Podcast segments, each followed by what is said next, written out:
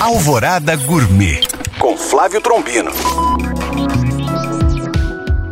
Olá, meus queridos ouvintes. Estamos na época do caju, esta fruta brasileiríssima que é muito versátil. E hoje vou ensinar uma entrada com ela.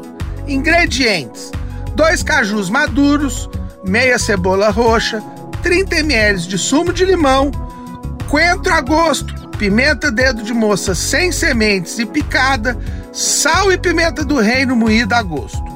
Modo de preparo: descasque a cebola e corte em meias luas finas e transfira para um recipiente e cubra com água. Acrescente alguns cubos de gelo e reserve por cerca de 10 minutos. Lave os cajus e corte em cubinhos. Não precisa descascar. Transfira para um recipiente e tempere com sal, pimenta do reino, pimenta dedo de moça, sumo de limão e o coentro. Escorra e descarte a água da cebola. Lave as fatias em água corrente e coloque todos os ingredientes em um recipiente e misture. Cubra e leve à geladeira para marinar por cerca de 15 minutos. Retire da geladeira e sirva ainda gelado.